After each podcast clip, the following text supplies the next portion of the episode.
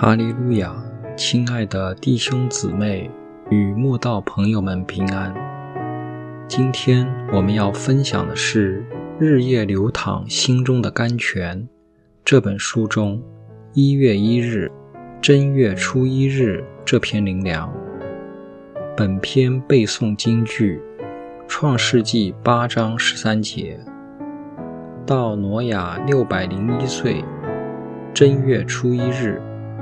地上的水都干了，挪亚撤去方舟的盖观看，便见地面上干了。对许多人来说，一年的第一天是有特别意义的，因为无论过去一年过得如何，正月初一日代表全新的开始，崭新的希望。总是寄望在一年的第一天有好的起头、新的方向、前进的动力。毕竟旧的一年已过，展望未来，总希望一年之时万象更新。你知道吗？对四千三百多年前的挪亚来说，正月初一日就有全新的意义。那年他六百零一岁，离他六百岁二月十七日进方舟躲避洪水那一天算起，他们全家八个人住在方舟里，快满一年了。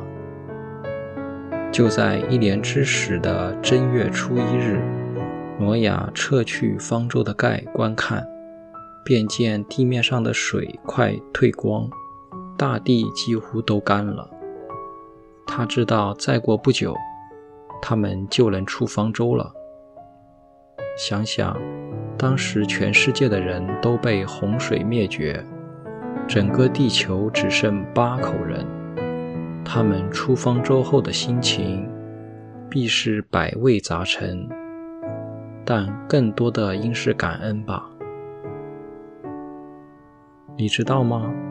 以色列人出埃及后的第二年，神就在正月初一日晓谕摩西要立起帐幕，并将法柜安放在里面，用幔子将柜遮掩。会幕完成了，对以色列百姓来说，在一年之时的元旦所能做的事。还有什么比立起帐幕这个敬拜神的场所更好呢？出埃及的目的，不就是为了离开围炉与拜偶像之地，到牛奶与蜜的地方，自由自在的敬拜侍奉神吗？出埃及后的第二年正月初一日，他们完成了这个等了四百三十年的梦想。你知道吗？